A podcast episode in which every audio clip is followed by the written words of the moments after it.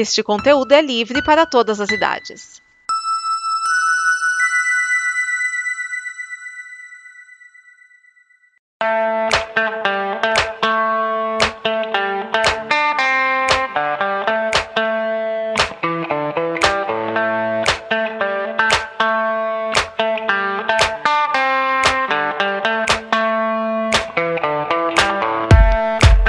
Seja bem-vindo, seja bem-vinda ao Afiando Machado, o seu programa de organização e metodologia.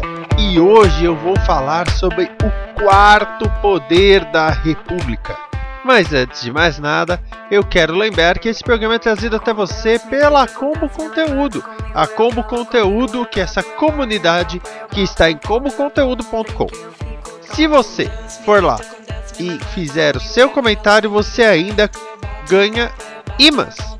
Sim, tem uma coleção de nove imãs e esses imãs podem chegar na sua casa gratuitamente. Você completando as nove categorias, você ganha o seu imã gratuitamente na sua casa. Então vai lá, comenta, deixa a sua opinião, porque ela é sempre bem-vinda, e também você pode ganhar aí os imãs. Além disso, você pode nos apoiar através do apoia.se barra combo.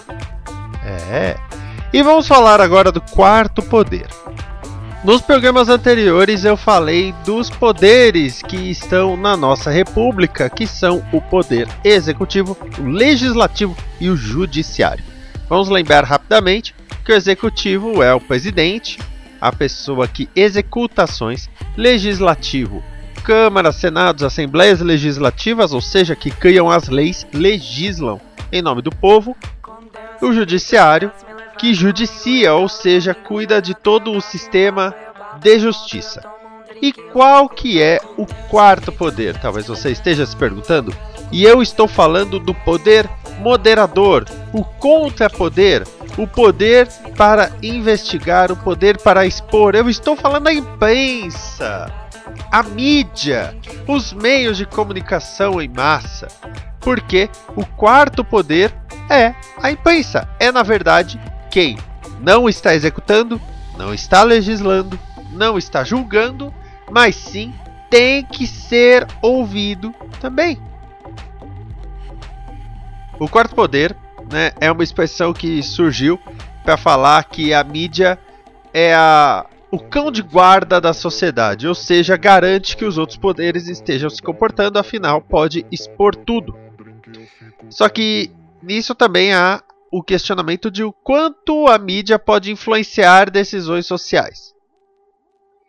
A imprensa, e eu já vou falar com calma disso, ela é responsável por análises, denúncias, investigações e publicações. Ou seja, ela tem que analisar tudo o que acontece, né, com um olhar crítico e, na maioria das vezes, parcial, mas vamos falar a verdade, muitos veículos não são parciais. E tudo bem se não forem parciais, se não forem imparciais, se tiverem um lado, mas deixarem claro isso, olha, é, o meu veículo tem este viés. Porque todos os lados, respeitando liberdades democráticas, por isso que fascismo não entra, todos os lados devem ser ouvidos. Então, se você quer o veículo que fala bem do presidente, existe. Se você quer o veículo que fala mal do presidente, existe.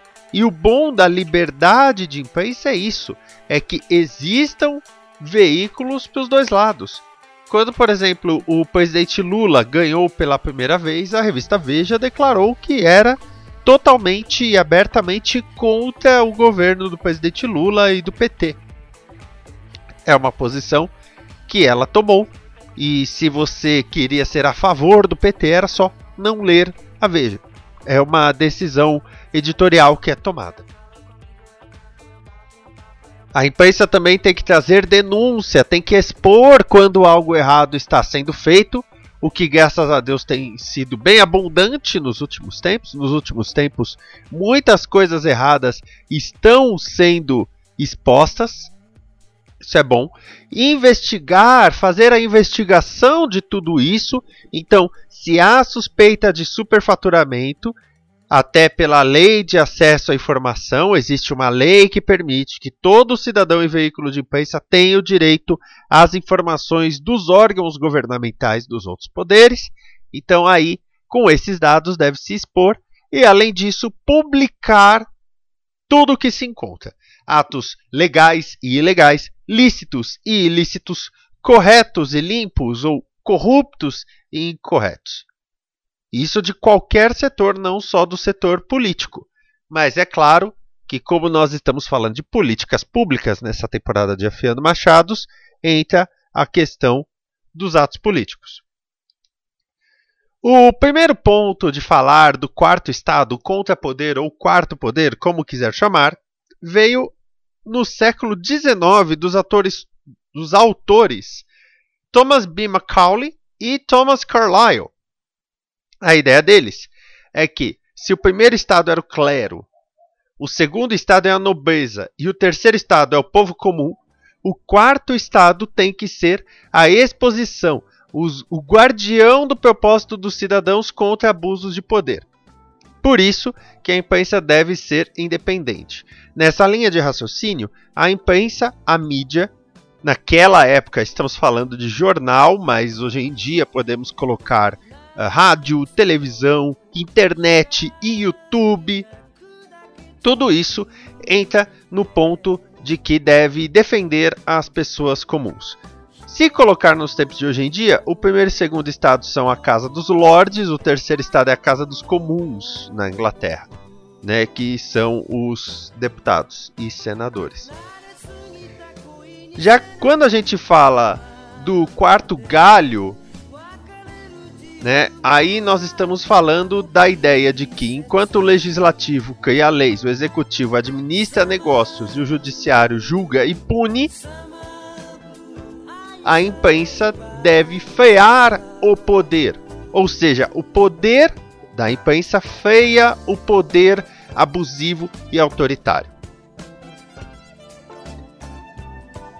Já para o filósofo Benjamin Constant, quando a gente fala do poder moderador é porque o quarto poder deve ser neutro e deve influir em todos os outros, nas monarquias ou governos absolutistas ou governos presidenciais. Em todos esses governos deve haver uma figura que exponha tudo isso.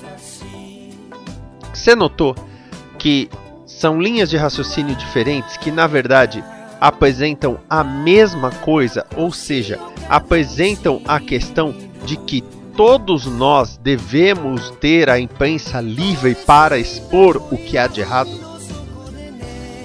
Pois é, é interessante quando você observa que em qualquer linha de raciocínio é preciso colocar que a imprensa deve ser livre, mesmo como eu falei, se ela toma uma posição ideológica de ser a favor ou contra o governo e deixar isso claro, ela tem a liberdade de fazer isso. Mas toda a imprensa tem que ter o poder de combater o que há de errado. Colocando tudo isso, falando da história brasileira, nós sabemos muito bem que a, a imprensa brasileira já sofreu muito. Né? Nós tivemos, por exemplo, toda a questão da ditadura militar. Nós tivemos a ditadura de Vargas e tivemos a ditadura militar e a imprensa sofreu muito, né? Eles às vezes não podiam publicar alguma coisa, tinha que pôr uma receita de bolo, por exemplo. Então ficavam aí freados por uma pressão por um sistema de repreensão à liberdade de divulgação.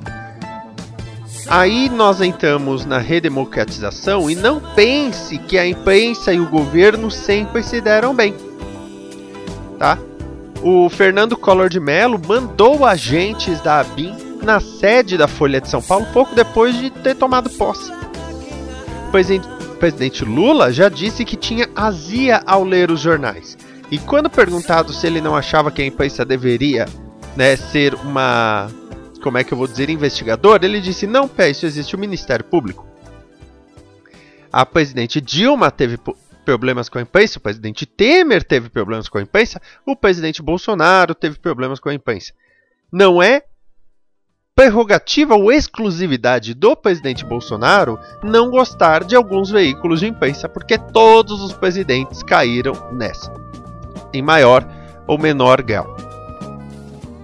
Então, é, nessa questão histórica, vamos dizer assim, é até bom. É bom que sempre haja um ou mais veículos de imprensa incomodando quem está no poder, para que saiba que estão de olho. E esse é o ponto. E aí eu quero trazer a questão de um podcast chamado Flow, que é de um youtuber chamado Monark. O Monark, ele tem o costume de fazer esse podcast sem muita pauta, né? E em formato de live ainda por cima, ele e um amigo consumindo drogas, enquanto falam qualquer coisa que vem à mente. Se você busca uma entrevista objetiva, vai ouvir outra coisa. E esse programa sofreu algumas críticas recentemente por abrir espaço para o pessoal de um canal que cometia crimes de racismo, incitação à violência sexual e outras coisas. É aquilo que eu já falei. Você todo mundo tem o direito de falar e você deve dar a chance para que todo mundo fale, desde que não haja implicação ou relação a crime. A pessoa com, comete crime de racismo, a pessoa comete um, um crime de injúria, você não vai dar espaço para essa pessoa, assim como as pessoas que não ajudam a divulgação científica como um todo. Devemos colocar até aí. E aí eu vi um vídeo muito interessante do Rogério Skylab participando do Flow, em que ele fala: você tendo uma conversa de bar ou não, você não está no bar, você está gravando, você está publicando, você está fazendo um trabalho jornalístico, você querendo ou não. Então, por mais que às vezes um podcast não se leve a sério, fale merda e essa coisa toda, está fazendo um trabalho científico e deve fazer esse trabalho jornalístico de maneira correta e séria, porque senão não está fazendo jus ao chamado quarto poder que faz parte.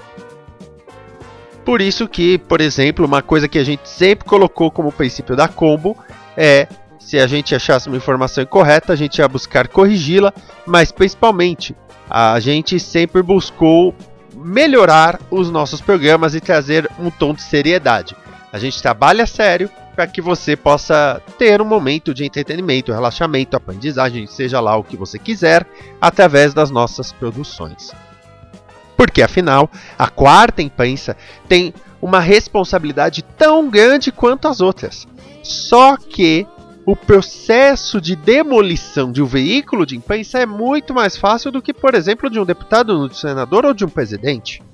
Afinal, para ter o presidente tirado de seu poder executivo, você tem que ter um processo de impeachment.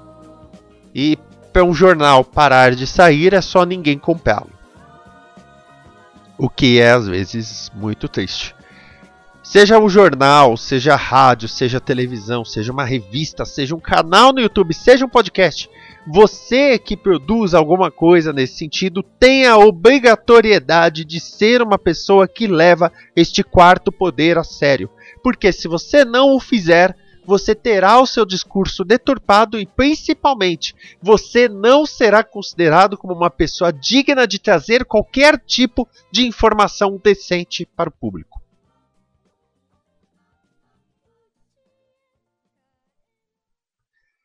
Agora você que está ouvindo e falou assim: caramba, o Esquias está nervoso.